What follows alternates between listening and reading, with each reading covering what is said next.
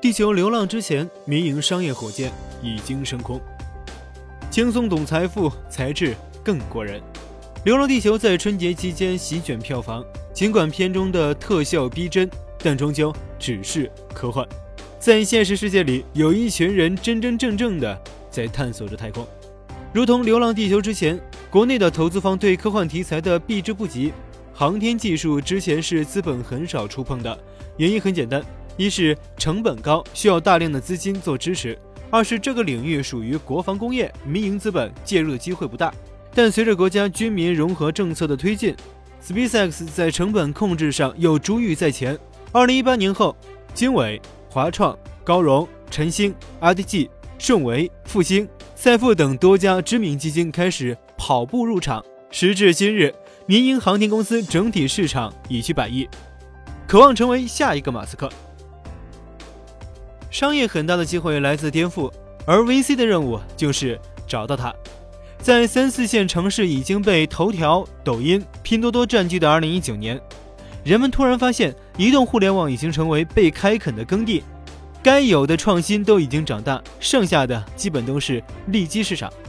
此时反而是原先没有被跑马圈地过的民营航天商业开始被聪明的投资人注意，原来的高门槛成为很好的护城河，又符合军民融合的大政策。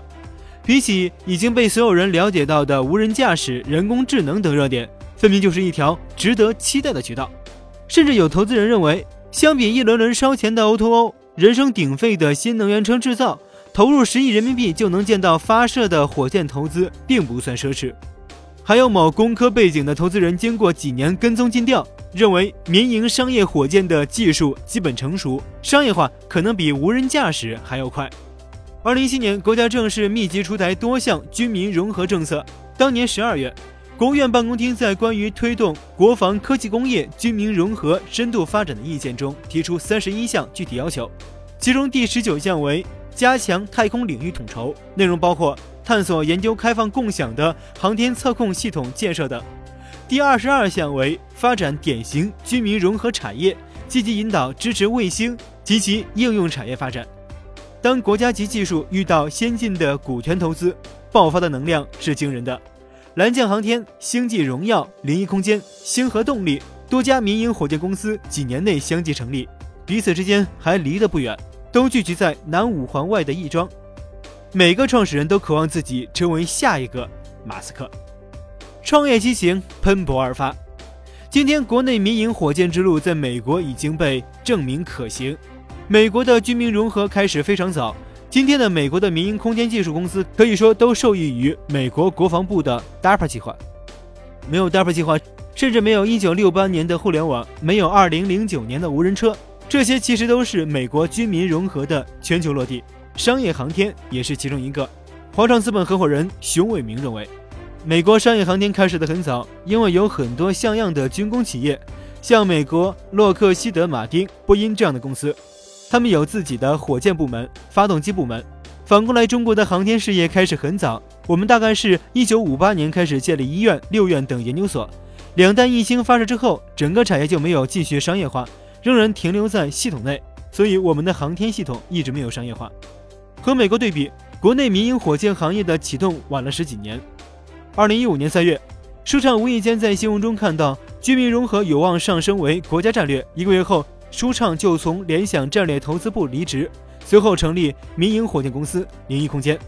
当时整个资本市场对民营火箭的理解都是空白。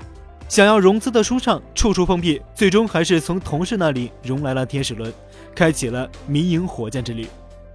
同一年，张昌武、王建萌以及吴淑范也看到了商机，共同成立了蓝箭航天，并得到了行业知名 VC 华创资本的投资。此后，越来越多的业内人士开始介入。二零一六年，航天系统内的毛洪涛创立星际荣耀。二零一七年，在军方科研院所工作的梁建军、赵新强、李其畅和陈景鹏离职，成立星图探索。星河动力的两位联合创始人刘百奇、刘建设也同样来自航天单位。这并不难理解，在体制内已经工作十到十五年的航天人，正是知识和能力最黄金的时间，既是一线主力，也还没有丧失对航天事业的激情。但在原单位可能已经接近了天花板。一旦遇到现代金融资本带来的创业冲击时，他们是最有动力一跃而出的人。比如前文提到的毛洪涛，他是中国航天史上最年轻的总指挥之一。二零一六年十月，他和另外两位合伙人共同创立了星际荣耀。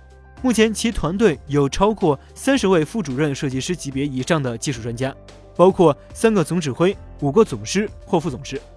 因为创始团队的背景华丽，这家民营火箭公司从创立初就受到资本追捧，是近年发展迅速的中国民营商业航天企业之一。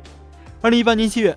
星际荣耀完成由经纬中国领投的过亿元 A 轮融资，投资方包括中信产业基金、复星集团、盛维资本等多家机构。值得一提的是，宜信财富私募股权母基金也通过子基金间接参与其中。二零一八年上半年，星际荣耀成功发射了两枚亚轨道火箭，成本还是成本。让人想不到的是，火箭这个典型高科技赛道比拼的其实是成本控制。在过去几十年中，全球火箭技术已经相对稳定，几个技术领先国家制造的火箭性能都比较可靠，入轨率也比较高。美中不足的就是造价非常昂贵。当然，在国家层面这不是一个大问题，但对于民营公司来说，高额的成本是谁也承受不了的。举个例子，当年日本车能够迅速抢占美国市场，靠的就是低廉的价格和相对优秀的性能。不是每一个用户都需要动力充沛或是豪华的轿车。他们的实际需求往往就是一台经济轿车能够满足的。最终，美国市场竞争的结果也证明了这一点。同样的规律也适用于造火箭。相比国家队在发射火箭时为确保成功率的不计成本，民营火箭公司缔造更为灵活的公司体系，以求满足更灵活的发射需求。如果火箭能形成汽车的批量，那它可能比汽车更便宜。在火箭总体技术成熟的背景下。火箭成本的降低，一方面源自于单项技术的创新，比如自研发动机、电子产品或机械结构等；另一方面则选用通用化、标准化的成熟火箭器件，减少定制化零件，缩短产品研发周期，控制实验的次数和成本，都是降低支出的途径。为了节约成本，多家民营火箭公司建立了自己的基地，以进行装备测试和实验。蓝箭航天的张昌武曾走访了全国多个省份，希望找到适合的智能制造和热式车台基地。因为制造发动机的过程需要不断做热实验，为了保证研发进度不被实验环境的局限，自建试车台就显得非常重要了。知名民营火箭公司 SpaceX、Blue Origin 均拥有自己的试车台，但因为投入巨大、建设地点环境艰苦等原因，国内自建试车台的企业并不算多。蓝箭是目前唯一有自建。试车台的民营公司。除蓝箭航天外，零一空间的智能总装基地落地到了重庆两江新区。星河动力和星际荣耀也在积极寻找能落地的基地。太空未来刚刚开启。二零一八年十一月二十七日，酒泉卫星发射中心朱雀一号三级固体运载火箭静静地在发射场等待着首飞。点火后，火箭冲上云霄。一二级工作正常，遗憾的是，在升空四百零二秒后，三级出现异常，搭载的未来号卫星最终未能按照预定计划入轨。这次发射失败对蓝箭航天的工程师们来说，并不是致命打击。投资商业航天和投资其他行业有一个很大的不同，就是没有人会怀疑探索外太空的前景。火箭作为唯一可以把物体运载入外太空并达到第一个宇宙速度的工具，其价值显而易见。从这个意义上来说，商业火箭赛道是必然成功的，只是时间和资源的问题。然而，火箭的设计和制造是个不断试错的过程。虽然建立在中国航天六十年积累的基础上，设计出错的概率仍然存在，但每次失败都会更接近成功。各国火箭研发的历史经验也证明，在试制这样高度复杂产品的时候，研发本身就需要一定时间，这是行业规律。同时，国内民营火箭公司的商业模式就决定了制造的火箭一定要比国家级便宜，因此一定是做能大幅降低成本的可回收火箭，这也提高了技术的难度。从目前几家公司的目前发展看，市场会逐步筛选出头部企业。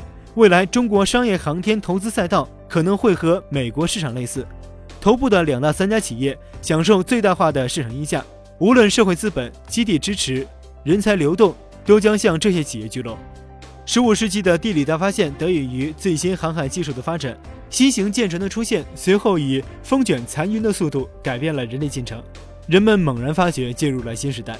二十一世纪的今天，人类又一次站到类似的节点，太空已经成为各国关注的焦点，如同在大航海时代民间商船的活跃，民营火箭企业也可能在这个时代大放异彩，借助优秀资本的助力，不仅仅获得经济意义上的成功。同时，也为全球人类开启崭新的航天时代。流浪地球再硬核，归根结底还是科幻。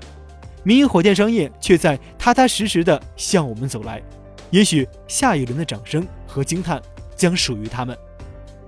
好了，今天的节目就到这里。轻松懂财富，才智更过人。欢迎关注财智过人，我是杨涛。我们下期节目再见。